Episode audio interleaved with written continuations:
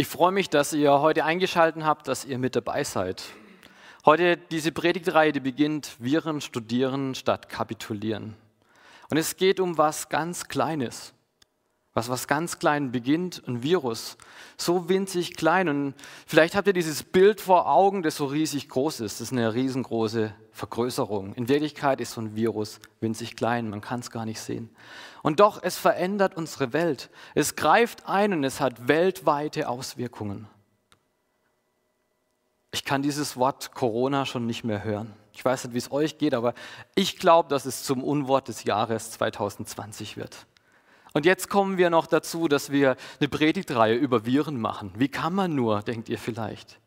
Aber diese Zeit, sie bringt auch eine große Chance auf Veränderung, Dinge anzupacken, die angepackt gehören, Dinge in unserem Leben zu verändern, weil sie einfach nicht gut sind, weil sie sich ausbreiten in unserem Leben wie so ein Virus.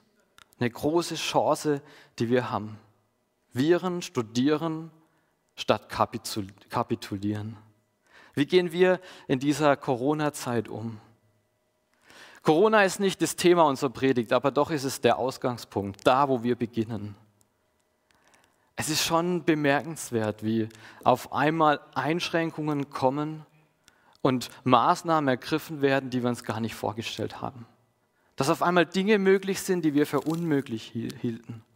Und dass diese Dinge länger bleiben werden, als wir es uns wünschen.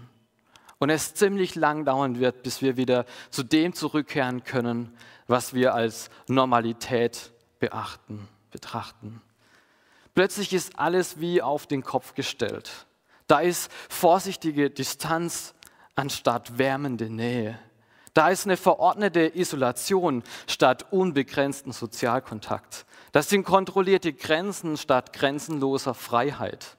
Da ist ein gewöhnliches Zuhausebleiben anstelle von Fernreisen wir erleben Ostern, wir haben Ostern ganz anders erlebt. Das sind kurzfristige Entscheidungen, die zu treffen sind, weil Ereignisse sich so schnell ändern, anstelle von langfristig geplante Entscheidungen, die auf, gute, äh, auf eine gute Basis von Informationen sich beruhen. Eine weltweite Gefahr, die uns trifft. Und in Deutschland, da geht es uns ziemlich gut noch. Wenn ich es mit anderen Ländern vergleiche, die haben nicht solche Schutzmaßnahmen wie wir. Viele Einschnitte, die treffen auch uns. Da ist vielleicht Kurzarbeit dran, die Ungewissheit, Ängste, die sich bei uns breit machen wollen. Aber Politiker, die treffen die Entscheidungen. Sie lassen sich beraten und dann treffen sie Entscheidungen, die auch uns betreffen, die uns einschränken. Ein Virus ist etwas, was noch nicht mal aus einer Zelle besteht. Und doch sind dieser Zellpirat, er nistet sich ein. Und wenn er sich einnestet, dann verändert er eine Zelle und er schiebt ihr ein Kopierprogramm unter. Ein Programm, das dann andere Zellen befällt und immer mehr mit, dieser, mit diesem Virus verseucht, mit diesem schlechten Gut und es dann um sich greift. Die Folge dieses Piraten, es wird erst zu spät bemerkt. Aber jetzt ist es so, dass es ja viele Viren in dieser Welt gibt. Und nicht jedes Virus macht uns krank, nicht jedes trifft uns. Das haben wir zu verdanken unserem Immunsystem. Hey, und wenn das ein Virus erkennt, dann kämpft es dagegen ein, dann hält es in Schacht und es gibt so ein Gleichgewicht. Aber wenn zu viel Viren in uns hineinkommen oder wenn was Unbekanntes kommt, dann greift unser Immunsystem nicht an. Und genau das ist jetzt passiert ein Virus des Unbekanntes, das sich weltweit ausbreitet, das um sich greift. Dieses Kräfteverhältnis ist aus dem Gleichgewicht geraten. Weltweit 2,2 Millionen Menschen, die betroffen sind, die erkrankt sind. 150.000 Todesfälle weltweit. Ein Virus, das unsere globale Welt erobert. Viren studieren, anstelle zu kapitulieren. Und diese Schule, in die wir hineingehen, ist eine ganz andere als die, wo meine Söhne oder mein Sohn hingeht. Die Schulen, sie sind geschlossen, auch die Hochschulen. Und es wird noch ein paar Tage so dauern. Aber Gott lädt uns ein, in eine ganz andere Schule zu gehen, in seine Virenakademie. Und dort zu lernen, wie wir unser geistiges Immunsystem stärken können, damit Viren erkannt werden, damit unser Immunsystem dagegen ankämpft und damit ja diese Viren, diese geistige Viren in uns keine Pandemie auslösen und unser Leben bestimmen. Und es sind bestimmt keine leichten Lektionen, die es zu lernen gilt. Und doch lohnt es sich, dran zu bleiben, Gott daran arbeiten zu lassen. Und die letzten Tage war ich daheim am Arbeiten für meine Söhne, für unser Spielhaus. Und ich habe so eine alte Palette gefunden und ich habe gedacht, jawohl, dieses wert, dass ich da Arbeit reinstecke. Und ich war viel am Schleifen und am Machen, bis der ganze Dreck weggegangen ist. Richtig viel Arbeit, bis die jetzt so aussieht. Und Gott, er liebt uns und er will auch an uns arbeiten dürfen, uns verändern. Und vielleicht braucht es da große Lektionen und viel Veränderung. Und deswegen die Einladung, lasst es wirklich zu, dass Gott dich verändert, dass er an dir arbeitet. Es ist eine Katastrophe, dieses Corona, das alle betrifft. Und auch Jesaja, er hat schon davon gesprochen, dass da eine globale Katastrophe kommen wird, die alle trifft. Er hat in Jesaja 24 folgendes geschrieben: Dann geht es dem Priester wie dem Volk, dem Sklaven wie dem Herrn, der Magd wie der Gebieterin, dem Käufer wie dem Verkäufer, dem Beuger wie dem Leier, dem Schuldner wie dem Gläubigen. Alle sind gleich. Keiner ist da irgendwie geschützt. Und Jesaja, er sieht da eine geistliche Ursache für diese allgemeine Weltnot. Und so schreibt er in Vers 5 und 6, Entweit liegt die Erde unter ihren Bewohnern, denn sie haben Gottes Gesetze übertreten seine Ordnungen missachtet und den ewigen Bund ungültig gemacht. Darum hat der Fluch die Erde versehrt. Und Gott hat sich seine Schöpfung so gut erdacht und hat sich ein Gegenüber geschaffen, die Krönung der Schöpfung, die er mit sehr gut betitelt, den Menschen. Mit ihm will er Gemeinschaft haben. Doch der Mensch, er hat sich entschieden, andere Dinge in seinem Herzraum zu geben, die dort nicht den Raum haben. Viren, die sich ausbreiten, Pandemien, die sich den ganzen Körper in Gefangenschaft nehmen. Und dieses Gleichgewicht, das ist auseinandergeraten.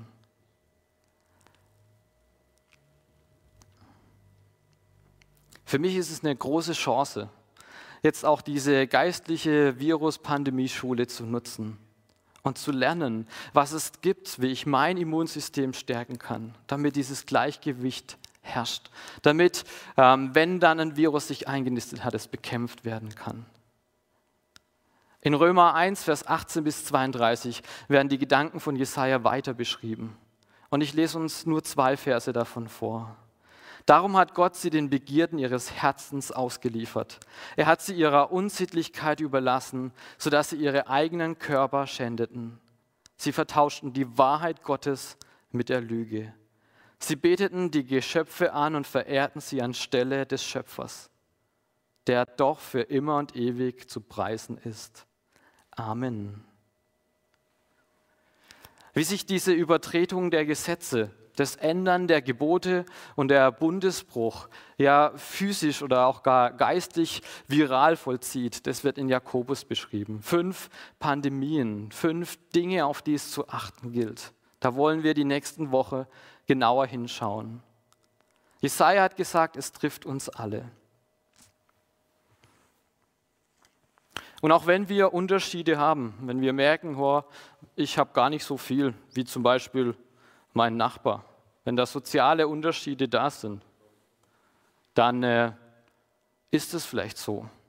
Oder mein anderer Nachbar ist, ist Arzt. Und das sind Unterschiede, Unterschiede, die gut erkennbar sind.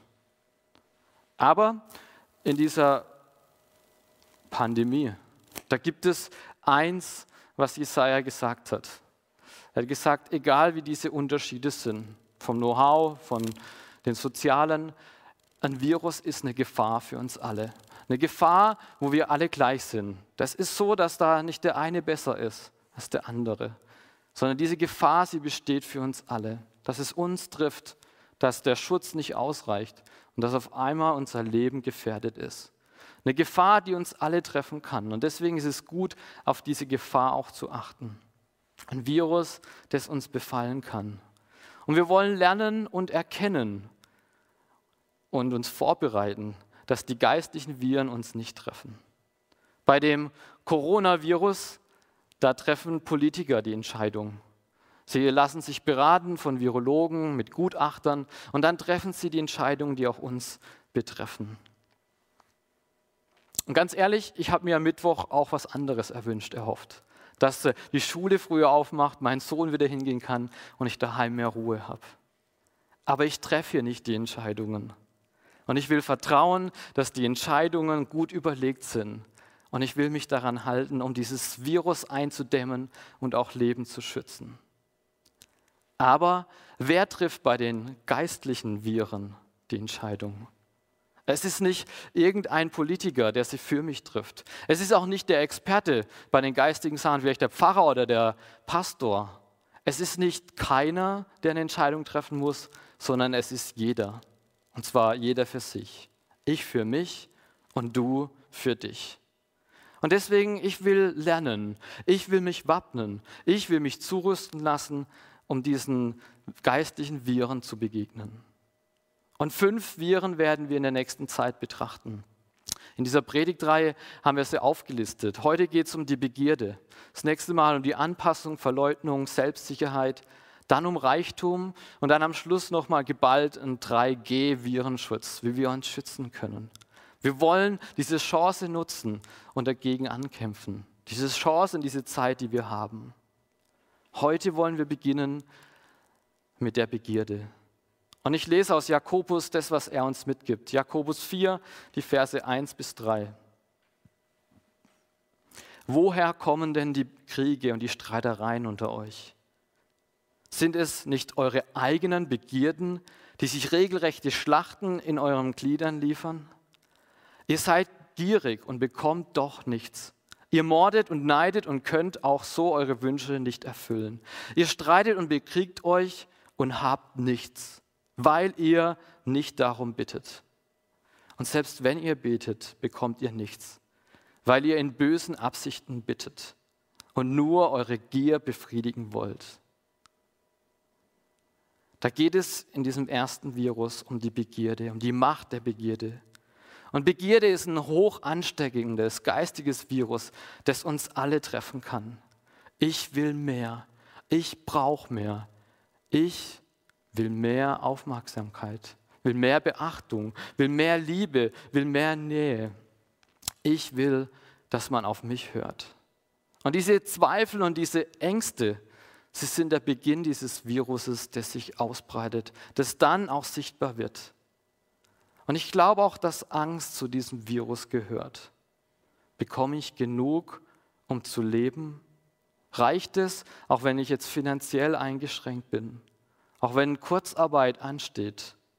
Auch wenn es kein Klopapier, kein Mehl oder keine Hefe zu kaufen gibt? Angst verbreitet sich oft sogar noch schneller als das eigentliche Virus. Zumindest sobald die Gefahr bekannt ist. Und die Begierde, sie ist ein geistiges Virus, das in die natürlichen Bedürfnisse sich eindringt und dann sich umwandelt in Süchte. Kaufsucht, Habsucht, Erlebnissucht, Spielsucht, Gewinnsucht, Machtsucht, Erfolgssucht, Genusssucht, Vergnügungssucht, Informationssucht, Panik, Hamsterkäufe, die Resultaten, die sichtbar werden. Gefährlich ist, wenn das Virus ausbricht und um sich greift. Folgen, die werden dann sichtbar. Dort, wo sich das Virus der Begierde aus, unkontrolliert ausbreitet, da führt es zu Neid, zu Betrug, sogar zu Gewalt und zu Mord. Und dieses Virus will sich bei jedem ausbreiten. Egal, ob du mit Jesus unterwegs bist oder nicht. Egal, ob du der Pastor bist oder ob du einfach ein Mitglied der Gemeinde bist. Egal, ob du bei YouTube zuschaust oder nicht. Egal, ob du einen Mundschutz trägst oder auch nicht. Mundschutz ist in dem Fall hilflos. Es gibt anderen Schutz. Und deswegen diesen Seil vom Anfang nochmal. Wir sind alle gleich.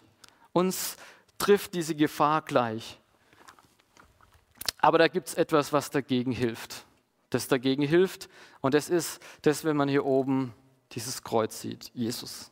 Jesus, für ihn sind wir gleich, weil wir liebenswert sind, weil er uns liebt und diesen Weg für uns gegangen ist. Das, was wir vor Ostern uns erinnern und an Ostern feiern. Dass er uns liebt und deswegen uns zur Seite steht und uns helfen will. Jakobus, er klopft bei dieser Gemeinde an, bei den Adressaten des Briefes und er sagt, hey, was ist da eigentlich los bei euch in der Gemeinde, in der Kleingruppe? Das sind Auswirkungen der Begierde sichtbar geworden. Passt da auf.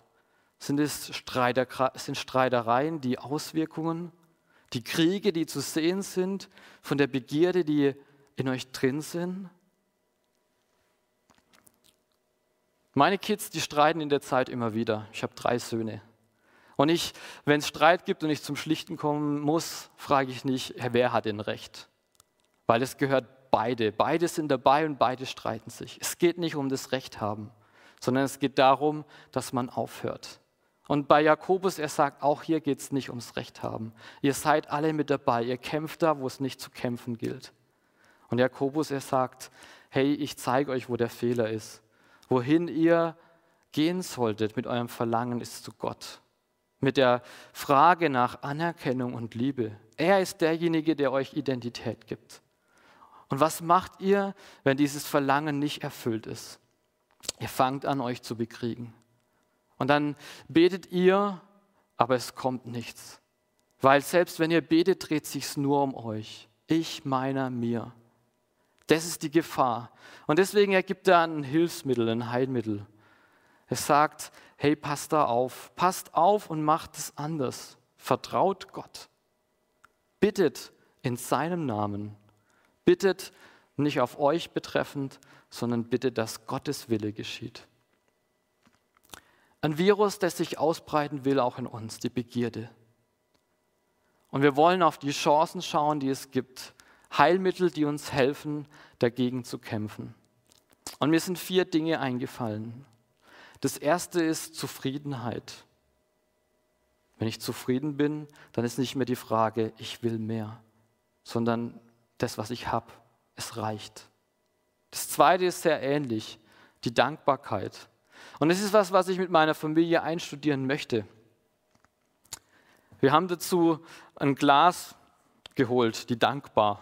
Schön beschriftet und mit meinen Söhnen, wir sitzen immer wieder da und sie malen Bildchen, schreiben Dinge auf, wofür sie dankbar sind. Da sind schon einige Zettel zusammengekommen. Und am Ende dieser Zeit und am Ende des Jahres wollen wir reinschauen, ja, was waren denn die Dinge, wofür ich dankbar bin? Wenn ich mich um mich drehe, dann kommt immer diese Angst in mir auf, dass ich zu wenig habe.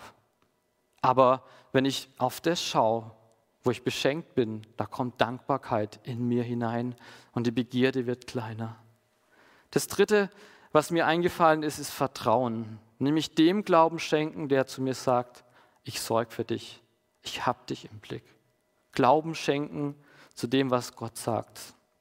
Und das vierte ist eine Ehrlichkeit. Eine Ehrlichkeit erstmal, dass Begierde sich in meinem Leben eingenistet hat. Eine Ehrlichkeit, das zuzugeben. Eine Ehrlichkeit, das Gott auch zu sagen, Herr, da ist was in meinem Herzen drin, da solltest du eigentlich drin sein. Und das erfüllt sich und das will mich ergreifen wie so ein Virus aber dann auch zu bekennen vor Menschen, zu sagen, hey, ich brauche da Hilfe. Ich will gegen diesen Virus kämpfen.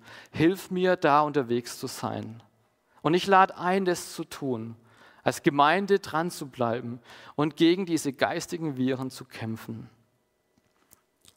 In Matthäus 6, Vers 23, da wird uns auch nochmal so ein wirksames Mittel beschrieben, wie sich unser Fokus ändern kann. Matthäus 6, 33. Trachtet zuerst nach Gottes Reich und seiner Gerechtigkeit und alles andere, was ihr sonst zum Leben braucht, es wird euch zufallen. Hey, wie gut ist es, wenn ich zuerst nach Gott frage, was ihm dient, dann habe ich nicht die Gefahr, dass es um mich geht, sich nur um mich dreht. Ihm gebührt die Ehre. Und dann verändert sich auch was dann brauche ich nicht auf mich schauen, dass ich den letzten Bollen Hefe bekomme, sondern darf ich bereitwillig auch die Hefe, die vielleicht es noch gibt, weitergeben an andere, verschenken, weil es mir gut geht. Am Mittwoch habe ich mir andere Dinge erwünscht. Ich weiß nicht, wie es dir ging. Ich hätte mir mehr Freiheit erhofft für uns als Gemeinde, für uns als Familie. Vielleicht hat diese Nachricht auch bei dir Ängste ausgelöst, Sorgen. Ich habe für mich eine Entscheidung getroffen. Ich entscheide mich, dass ich in meinem Leben mehr Raum dem Vertrauen geben will als der Angst. Ich will meine Gedanken auf das Gute lenken in meinem Leben und nicht auf die Dinge, die mich bedrohen und mir Angst einjagen. Die Angst und auch das Vertrauen. Beides betrifft Dinge, die noch nicht da sind. Für was entscheidest du dich? Die Angst sagt dir, dein Geschäft läuft schlecht, die Kurzarbeit steht an. Wie soll das alles nur gehen? Du wirst versagen. Aber das Vertrauen flüstert dir zu, hey, Gott hat dich im Blick. Er wird dir das Nötige zur rechten Zeit geben. Die Angst sagt dir, du hast zu viel in deinem Leben durchgemacht, du wirst nie mehr richtig glücklich sein. Aber das Vertrauen sagt dir zu, Deine besten Tage kommen noch. Da ist Hoffnung. Und hier ist der Schlüssel. Auf was fokussierst du dich? Es wird Auswirkungen auf dein Leben haben.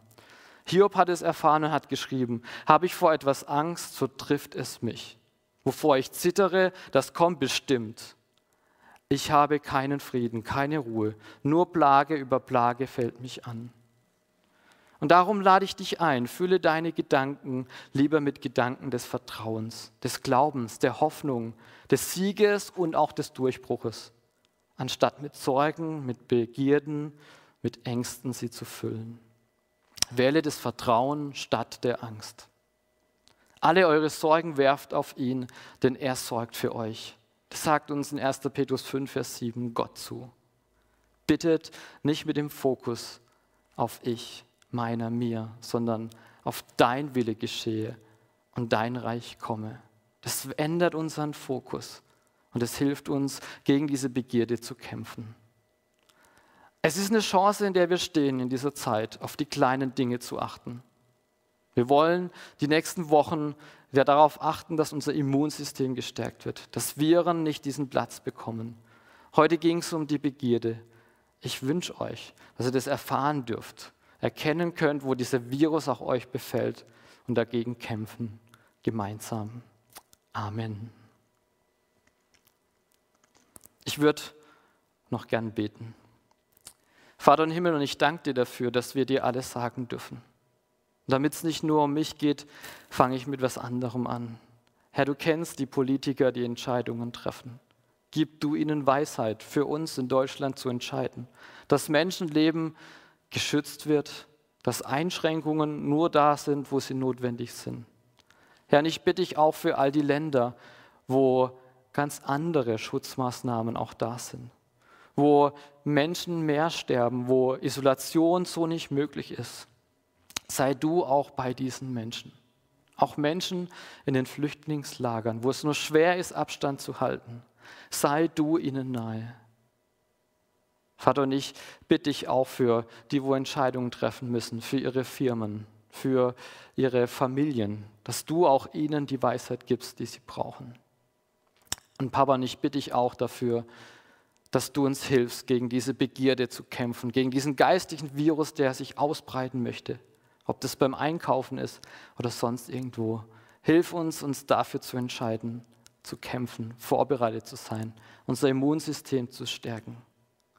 Ich danke dir, dass es um dein Reich geht und dass du uns auch beigebracht hast, wie wir miteinander beten können.